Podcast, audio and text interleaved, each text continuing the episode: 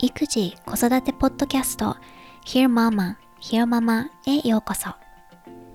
2児の母、そしてライターの三橋ゆかりがアメリカ・ネバダ州ラスベガスから海外の育児・子育てにまつわる情報をお伝えする本音を大事にしたポッドキャストです。いつもひよママを聞いてくださっている方も今回初めて聞いてみてるよという方もエピソード55へようこそ。ツイッターでは主に年齢が近いお子さんがいる方をフォローしてるので、タイムラインにイヤイヤ期というハッシュタグがよく流れてきます。うちは長男が2歳半なので、ドンピシャイヤイヤ期で、前に読んだ本では確か4歳から5歳まで続くって書いてあって、チーンとなったことがありました。長男はプリスクールが始まってからなのか、それとも弟くんと親を共有し合うっていうことへの無意識の反応なのか、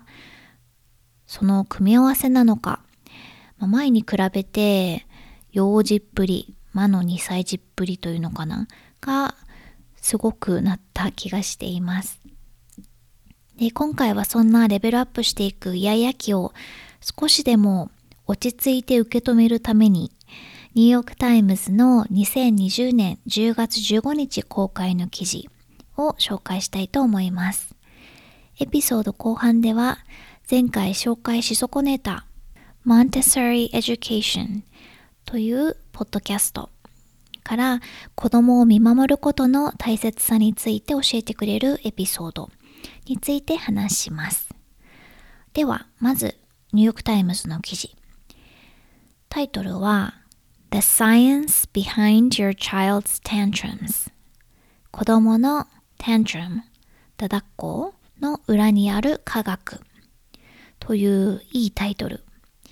科学的に無理なんですよ。できないもんはできないんですって言われると諦めがついて降参するしかなくなるというか。うん英語で tantrum とか meltdown というのはこれは子供がもう嫌だってなってギャン泣きしたり、床に背をつけて抗議するみたいな、イヤイヤ期に良くなる状態のことを指します。ただっこって訳すと、まだまだ可愛い感じで、実際の壮絶感があんまりないけれど、感触を起こすってそういう、うん、そっちかな。で、記事によると、手に負えないだだっこは、複雑な生理的反応で脳の脅威を探知するシステムに関連しているそうです。脳の扁桃体っていうのが煙探知機のようなもので、視床下部という部分が火災に対してガソリンを注ぐのか水を注ぐのかを判断する機能なんだそうです。子供が全力で嫌ってなってる時に論理的に説明しようとしたり説得しようとしたりしても子供は聞く耳を持たないと。これは前頭前皮質に紐づく機能でストレスを感じることで子供のただでさえ限定的な自制心が圧迫されてしまっている状態。大人だったら何かにストレスを一気に感じたことがあったとして例えば運転中に急に割り込まれた時なんかに一度はカッと頭に血が上ったとしても、まあいやいや大したことないし、冷静に冷静にって自分に言い聞かせることができると。で、これはこの前頭前皮質のおかげなんだそうです。でも前頭前皮質は大人になってからやっと完成するので、子供を説得しようとすることは、その不完全な部分に働きかけるようなもので、うまくいくはずがないと。なので目の前でジタバタする我が子を言葉を使って必死に説得しようとするのは、まあ、毎度不可能にチャレンジするようなことなんだということが分かりました。じゃあどうすればいいのか。記事では3つのステップを進めてます。First, manage your own emotions. 自分の感情をコントロールする。怒ってる子供の相手をする前に自分のストレス状態をチェックしましょうと。いや、ちょっと落ち着かなきゃって思ったら、子供が安全な状態である前提で少し離れて深呼吸をしていざ出陣するとか。子供は親の様子を反映する鏡のようなものなので、親自身が落ち着いてないとダメだと。で、親が怒ってたり、イライラしてると、子供はそれを敏感に感じ取る。Next, manage your kid's reaction. 自分の感情が落ち着いていることを確かめたら、次に子供のリアクションに対処する。効果的な方法は、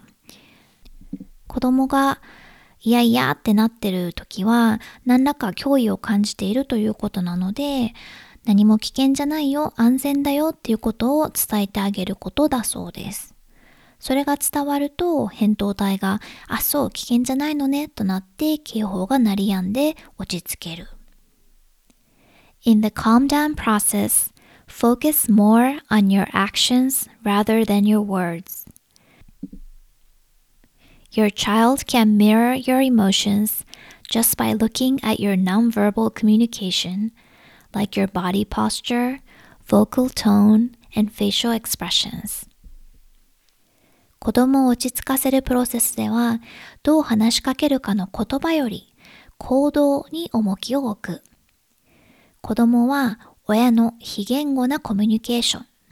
例えば姿勢とか声のトーン、表情などで親の感情を感じ取る。例えば分かりやすいのが膝をついて子供と同じ目線になるとか、うん、そうすると子供は、あ、ちゃんと話聞いてくれてるんだなって感じられるんだそうです。Finally, validate your child's feelings. 最後に子供の気持ちを認識してあげる。Once your child's partially developed prefrontal cortex is back online, take the opportunity to help her form a story about the meltdown. 子供のまだ限定的な前頭前皮質が復活したら、いやいやってなった理由や背景を子供自身が理解できるようにストーリーにしてあげようと。で起きたことを一緒に振り返ってあげる。具体的には、どれだけその瞬間大変だったか、嫌だったか、そして起きたことをありのまま繰り返してあげるといいそうです。この前頭前皮質がまだ未完成っていう話は、うちの旦那氏がギャン泣きする息子くんとかをよく見て言ってたりします。まだ未完成なんだよねってこう、うん、大変だよねとかって自分に言い聞かせてる部分もあるんだと思うけど。で、いやいやってなってる時は、もうシャッターが閉まってて、何を言っても中の人に聞こえないと思った方が いいんだね。うん。まだ未完成な脳の機能に働きかけるっていうのは、生まれたばかりの赤ちゃんに歩いてって期待するようなもんだもんね。うん。で、子供の頭の中で鳴り響く警報ベルを止めなきゃいけないわけだけど、我が家は子供の目線まで下がって話をするっていうのは、まあ、デフォルトでそうしてて、うん。で、落ち着くまではハグしたり抱っこしたりとかっていう感じでやってるかな。そのうちに多少時間はかかっても徐々に落ち着いてきて、話ができる状態になる気がします。今回の話もそうだけど、子供に対してこうしてあげましょうっていう対応って、大人でもそうしてほしいよなっていうことが多い気がする。まあ、同じ人間なので当たり前なのかもしれないけど、で、泣きたい気持ちの時は、ね、こうじゃない、ああじゃないとかってアドバイスをもらうより、まずは気持ちを分かってほしいなと思ったり、それこそ話をする前にハグとかすると心が落ち着いたり素直になれたりする気がします。ね、ハグしてもらうことでザーッと涙が出てきたりするのは安心感からだったりもするし。一番最初のステップ、まずは自分自身が落ち着くっていうことができれば、子供の立場とか視点に立って受け止めやすくはなりそうかなと思うかな。まあ、口で言うのは簡単で、うん、難しいけれど心に留めておきたいなと思います。さて、最近聞き始めたモンテソリエデュケーションという英語のポッドキャストを前回紹介しそびれたんだけれど、ホストはジェシー・マカーティという男性で、彼自身も乳幼児から8年生、これは日本でいう中学2年生までを教えたことがあるモンテソーリの教師だそうです。今回紹介するのは2020年9月29日に配信された Spilled Juice and a Montessori Secret と題されたエピソード。まあ、なるほどなと思ったのと、ああ、自分やっちゃってるねという、まあ、ちょっと反省を軽く紹介します。8月に公開したひよママのエピソード47、子供への失敗という贈り物に関連する内容かな。まあ、子供には失敗する権利があって、なぜなら失敗することで学んで、それが成長につながる。だから失敗することを防ごうとして、親が口出ししたり出たりするのは子供のためにならないよ。もっと見守りましょうという内容でした。Spilled juice はこぼれてしまったジュースという意味です。ジェシーさんがレストランで食事中に遭遇したとあるシーンを回想して紹介しています。主に、まあ、大人ばかりが集まった大きめのグループが食事をしていて、みんな盛り上がってて楽しそうに会話をしていたそうです。その中に3、4歳の小さな女の子がいて、まあ、お絵かきをしてるんだか何かをしていて、自分の世界に入ってたと。で、両脇に座ってる両親も大人との会話に忙しい。その時、ジェシーさんの目に入ってきたのが、その女の子のそばにある、もう少しでテーブルから落ちそうになっているコップいっぱいに入ったジュースでした。ジュースがこぼれてしまったら大変なので、声をかけて教えてあげようか。でもわざわざ自分が言いに行くのも変かなとか頭の中でぐるぐる考えた挙句まあ、自分がわざわざ言うことでもないし、どうなるか行く末を見守ることにしたそうです。で、まだ大人はおしゃべりに夢中な中、女の子がちょっとだけガラスに触れたんだって、まあ、肘かなんかが。で、コップが落ちる寸前みたいな状態になっていたと。でもそのコツッと自分がコップにぶつかったことに彼女自身が気がついて自分でコップをテーブルの中央の方に動かしたそうです。彼女が頭の中でこう考えてその行動に至った感じが旗から見ていて伝わってきて無事にコップを中央に動かせた時にニコッと笑ったそうです。自分でできたってことを誇らしげに思ってる感じで子供のアクティビティに常に大人が関わる必要は全くなくて、むしろそれが子供の学ぶチャンスを奪ってしまうことが大いにある。で、常に大人に入ってこられたら自立できないし、自分でできるんだっていう自信もつくことがない。あと仮に娘ちゃんが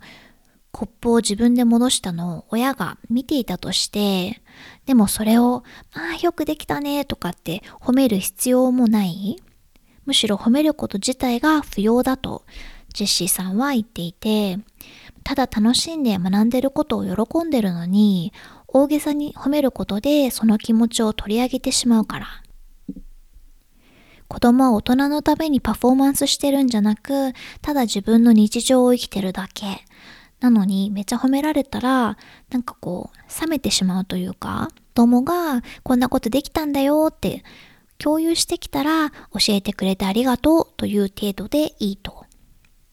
逆にジュースをこぼしてしまった場合も怒るんじゃなく、こぼれちゃったのね。じゃあ新しいジュース持ってきて、これはきれいにしようね。とだけ言えばいい。When things go wrong, deal with the event, not with the person. 何かがうまくいかなかった時は人ではなく出来事だけに対処しよう。これは Between Parents and Child という本からの抜粋らしいんだけれど、ジュースをこぼしたからって、え、またいつになったらこぼさずに飲めるようになるの？みたいな子供についてのコメントではなくて、あくまでこぼれてしまったっていうその出来事だけに向き合う。この未然に防ごうとするって、そういう日常的な頻繁にあるシーンでもあるんだなと思って、そう、食卓でいつもやっちゃってるやつかって 反省したので、うん。もちろんね、その外食中とか、人のお家にお邪魔してる時とかは、ね、なるべく、まあ、迷惑かからないように気をつけた方がいいと思うけれども、まあ、週末家にいて時間の余裕がある時とかは、ただ見守るこれがね、なかなか難しいんだけどね、もう染みついちゃってる感じで考える前に手が動いてたりするので、うん。まあでもね、うっと抑える練習をしないといけない。このただ見守るっていうことの大切さは、まあ、ジュースに限らず、食卓に限らず、何事にも当てはまる話で、もちろん身の危険がないとかっていうのが前提にはなるけれど、遊んでいてもすぐに手を出さない。うん、まずは様子を見る。手伝ってって言われたら初めて手伝うっていうのは普段から意識してることだったりします。これは前に RIE というマグダ・ガーバーさんが発案した教育方針を紹介した時にも触れたと思うんだけども仮に赤ちゃんが相手だったとしても何でもすぐに手渡してあげるんじゃなくてうん、まずは様子を見てできるかもしれないから。で、大人が思ってる以上に赤ちゃんも子供もいろいろできるんですよ、と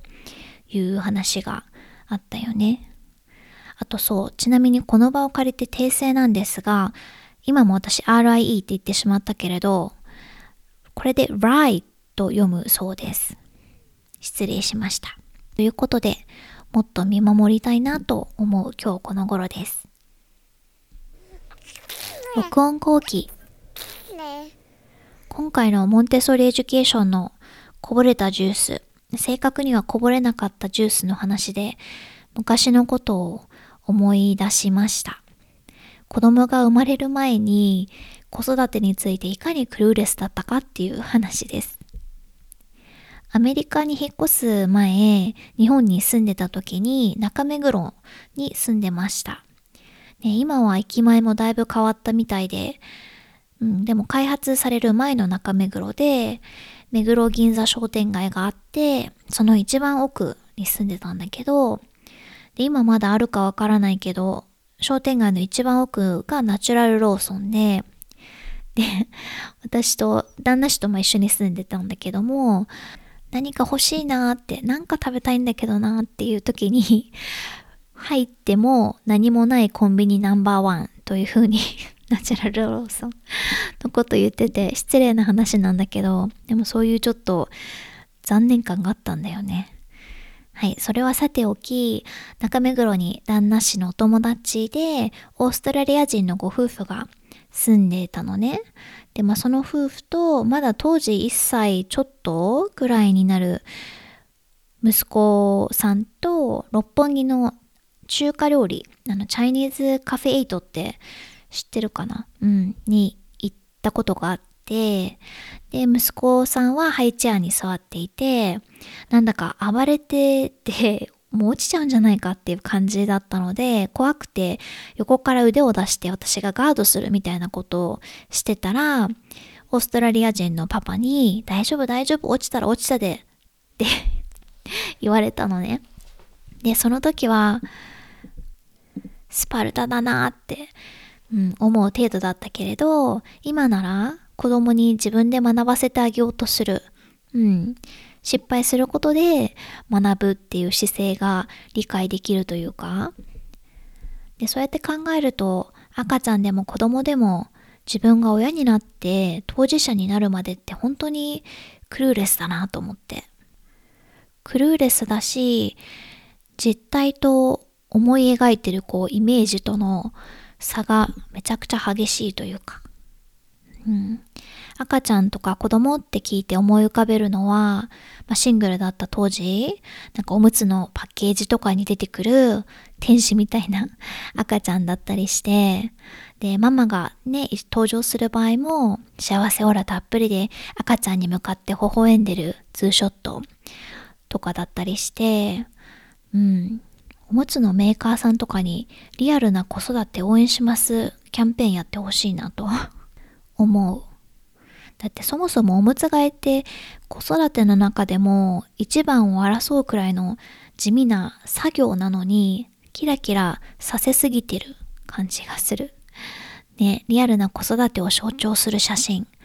なんか寝不足で朦朧としてるお母さん。今みたいな私とか。そう、でも本当冗談抜きにかなり過酷な時っていうのは必ずあるから、なんか全国のママさんたちに募集をかけて、リアルな子育ての写真を送ってもらって、複数をパッケージに使って、で、AKB の CD みたいに、それを買うと、そのお母さんを応援できる、みたいなのはどうでしょう？はい、近況報告。最近ね、長男くんが夜中に目が覚めちゃって、で、泣いて私たちも起きるみたいなことがあって、で、あ、まあ、結構すぐにね、寝てくれるんだけどまた、なんだけど、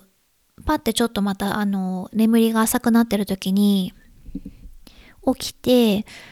誰もいないとまた泣いちゃうので、私が結局長男くんのベッドで一緒に寝る朝までみたいなことを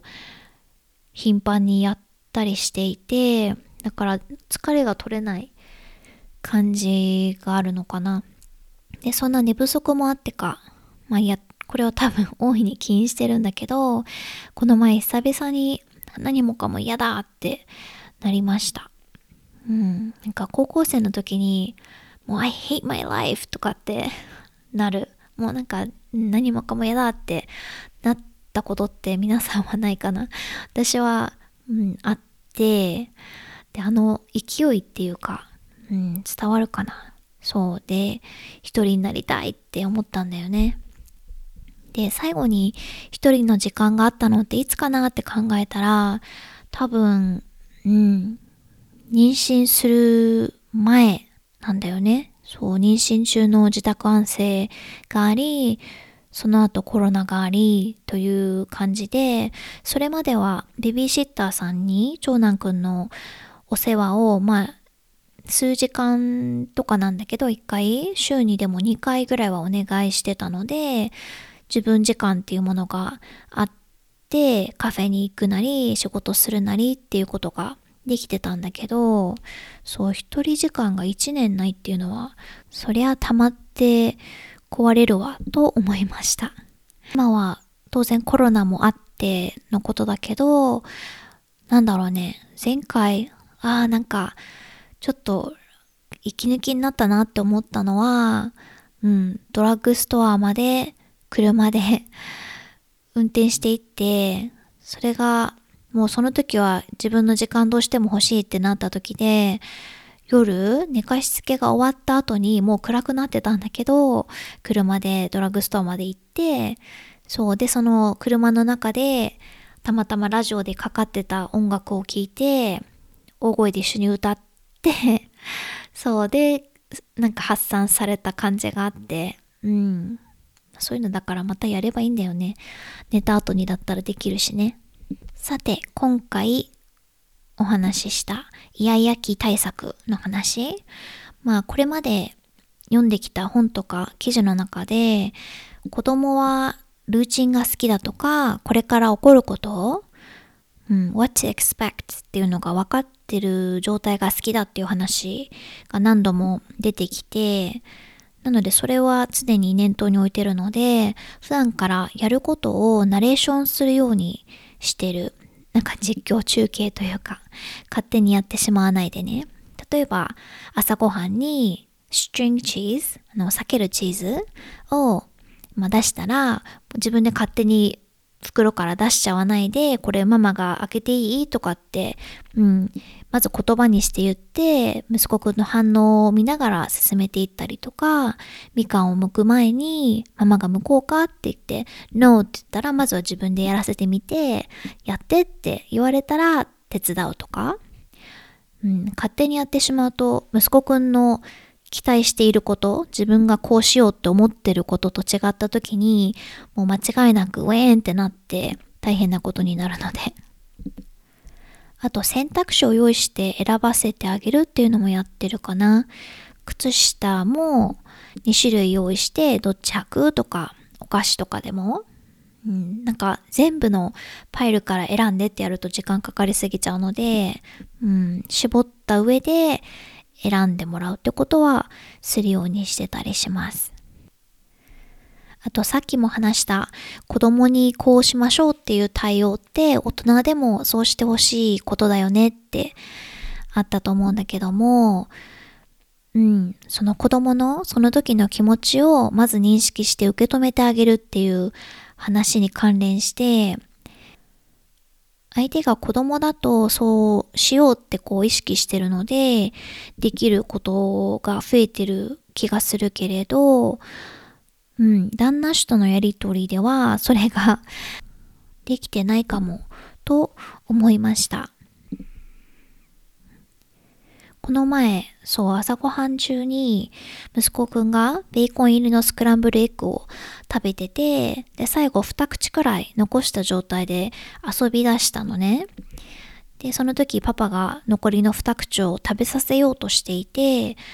まあ、私から見たらなんか手こずってるなって感じだったので、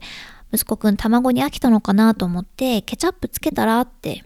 言ったのね。そしたら、なんか僕が何かしようとすると、こうしたらって言ってくるけど、だったら自分でやってみたいな感じに言われて、うん。で、私はまあ、ほんとその方が食べるだろうなって思って味変したらって提案しただけのつもりだったんだけど、まあ旦那氏は私が常に彼のやり方とかに、こうしたらああしたらって言ってるっていう風に